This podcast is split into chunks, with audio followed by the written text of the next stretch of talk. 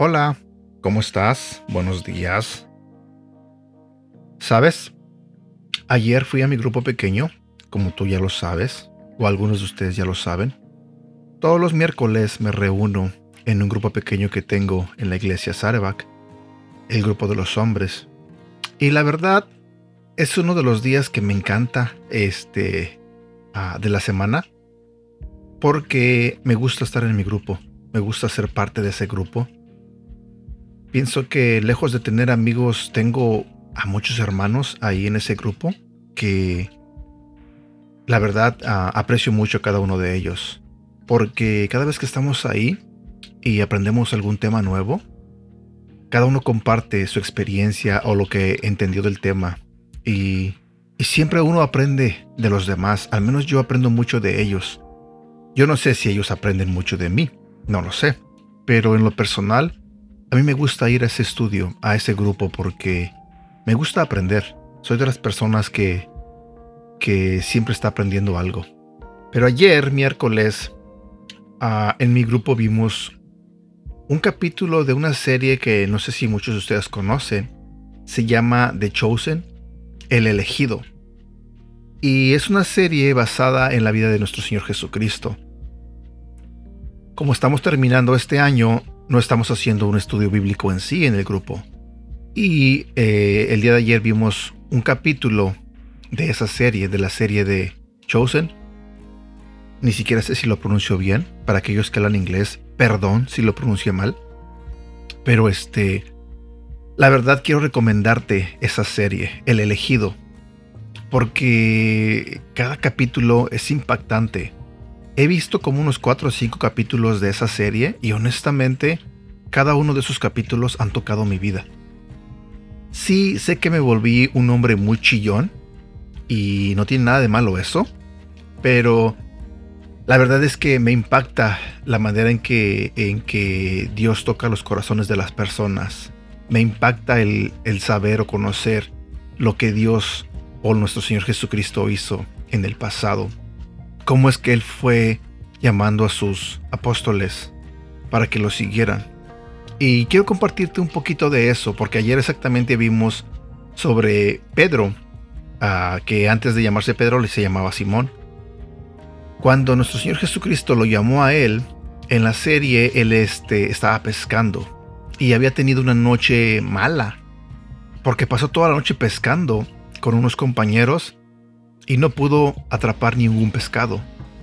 Toda la noche estuvo allí y se frustró, se desesperó y no pudo pescar nada. A la mañana siguiente, nuestro Señor Jesucristo le estaba hablando a algunas personas y les estaba contando parábolas. Y muchos de ustedes saben que es una parábola, que son historias cortas que nuestro Señor Jesucristo usó para enseñarle a aquella gente sobre lo que venía en el futuro o darle algún tipo de enseñanza que era más fácil que lo entendieran de esa manera, en parábolas. El punto es de que en la serie Pedro estaba en una situación donde estaba frustrado porque no había pescado nada. Entonces nuestro Señor Jesucristo en la escena que miramos ayer, que fue la que me impactó mucho, fue que eh, les contó una parábola y después de la parábola le dijo a Pedro que, que aventara la red al mar pero Pedro no quería aventarla porque él ya había estado toda la noche y no había pescado nada. Entonces, por experiencia, porque Pedro era un pescador, por experiencia sabía que no tenía caso aventar la red otra vez, porque no iba a encontrar nada. En su mentalidad de ser humano, él pensó, ¿para qué? No voy a encontrar nada porque no encontré nada en toda la noche.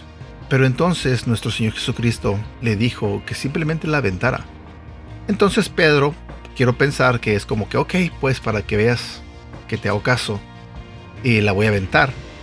Tenemos que poner atención que en, en este momento Pedro todavía no era un seguidor de Jesucristo. Él todavía no era llamado para ser apóstol de nuestro Señor Jesucristo. Y entonces Pedro agarra y avienta la red. Al aventarla, en su mentalidad, él estaba 100% seguro que no iba a pescar nada. Y es aquí de lo que yo te quiero hablar en esta mañana porque aventó la red y cayó al agua. En algunos segundos eh, empezó a haber mucho movimiento debajo del agua, mucho movimiento, tanto que hasta el barco donde estaba Pedro y nuestro Señor Jesucristo se empezó a mover. ¿Cuál fue la sorpresa? Que en la escena la, red ah, atrapó muchos, pero exageradamente muchos pescados. Literalmente todos los pescados que pudo haber habido en ese lugar estaban en esa red. Creo que ninguna vez Pedro en su vida había pescado tanto, o sea, tanta, tanto pescado en la red. Y él gritaba por ayuda para que le ayudaran a agarrar la red y poder subir toda la red a la, a la lancha, al barquito. Y es aquí lo que yo quiero este, compartir contigo que me impactó tanto. Yo quiero pensar, quiero ponerme eh, en el lugar de los pescados. Y no exactamente que yo sea un pescado, sino que quiero pensar cómo, cómo, cómo es que pensaron los pescados. Porque tomemos en cuenta que toda la noche Pedro y sus compañeros aventaron la red una, dos, tres, cuatro, muchas veces, hora tras hora aventando la red al mar y no agarraban nada. Los pescados simplemente no quisieron pasar por ahí, no les interesó ser atrapados por la red de Pedro en ese momento. Pero en esa mañana, cuando nuestro Señor Jesucristo dijo que lo hicieran, todos los pescados, todos estaban en esa red. Y ahí es ahí donde me impacta esta escena porque ¿te imaginas cómo pudo haber pensado ese pescado? Quiero pensar que ellos reconocieron que el que estaba allí era su creador. Su creador porque no olvidemos que Dios creó el cielo, la tierra, el mar y todas las cosas que hay en ella. Yo quiero pensar que esos pescados, al escuchar la voz de Dios, querían ser parte de ese milagro, querían ser parte de la historia. ¿Y te imaginas estar escuchando a Jesús que le daba la orden a Pedro de que aventara la red? Los pescados estaban tan ansiosos de ser atrapados por esa red, porque su creador estaba ahí. Querían ser parte de ese milagro. Fíjate cuántos años han pasado, muchos años, y hasta el día de hoy todos sabemos esa historia y hablamos de esa historia, de esa escena, de todos los pescados que, que atrapó Pedro. Entonces, mi pregunta para ti es, cuando tú escuchas la voz de Dios, si en algún momento la has escuchado, ¿corres hacia Él para hacerte presente? Para ser parte de un milagro? ¿Lo has hecho? Imagínate que todos nosotros, que vamos a la iglesia, que vamos a un grupo pequeño, que tenemos estudios bíblicos, todos sabemos de lo que Dios puede hacer en la vida de cada uno de nosotros. Todos sabemos todos los milagros que Dios ha hecho. Pero muy pocos tomamos la decisión de ir emocionados, ansiosos por ser atrapados por nuestro Señor y que Él nos utilice para algún milagro. Muy pocos lo hacemos, seamos honestos, muy pocos lo hacemos, a pesar de que estamos en la iglesia. Pero aquí, estos pescados, unos simples pescados, se hicieron presentes para ser parte de un milagro. Quisieron ser usados por nuestro Señor Jesucristo para hacer un milagro. Y cuando yo estaba viendo esa escena ayer en el grupo, me impactó eso, porque me puse a pensar, Edgar, ¿Realmente tú te haces presente para, para Dios? ¿Tú realmente le dices a Dios, aquí estoy y haz milagros conmigo? Yo te pregunto a ti que escuchas este devocional, que escuchas este audio. ¿Tú alguna vez te has hecho presente cuando Dios te está llamando porque sabes que te está llamando? Muchos de nosotros sabemos que Dios nos manda a llamar, nos está hablando para hacer algún servicio en la iglesia, crear algún ministerio. Tú sabes cuando Dios te está llamando porque te lo hace ver de muchas maneras. Y mi pregunta para ti es, ¿qué le contestas? ¿Qué le dices a Dios?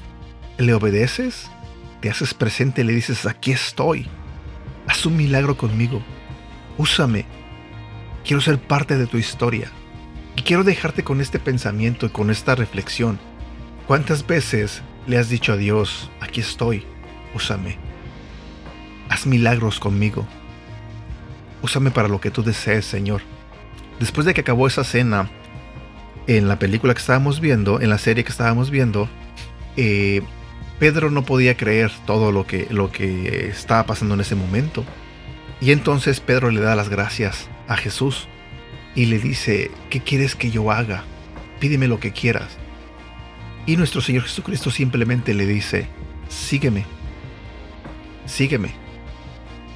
Y así fue como fue el llamado de Pedro para ser parte de los doce apóstoles que nuestro Señor Jesucristo reunió. Y Pedro simplemente lo obedeció. Y Jesús le dijo esta, esta frase que me impactó también. Dijo, ahora quizás toda la vida has sido un pescador, pero ahora vas a ser un pescador de hombres. Y yo quiero enfatizar un poquito esa frase, ser un pescador de hombres. Porque recuerda que nosotros hemos sido llamados, porque no solo basta con saber de Jesucristo, no solo basta con aceptarlo en tu vida, sino que también nosotros, como hijos de Dios, tenemos que salir y predicar la palabra de Dios, compartir de la palabra de Dios, que es exactamente lo que estoy haciendo contigo. Yo no sé si tú has leído esa historia que te estoy contando, que te estoy narrando. Lo puedes encontrar en la Biblia en el libro de Mateo capítulo 4 versículo 18.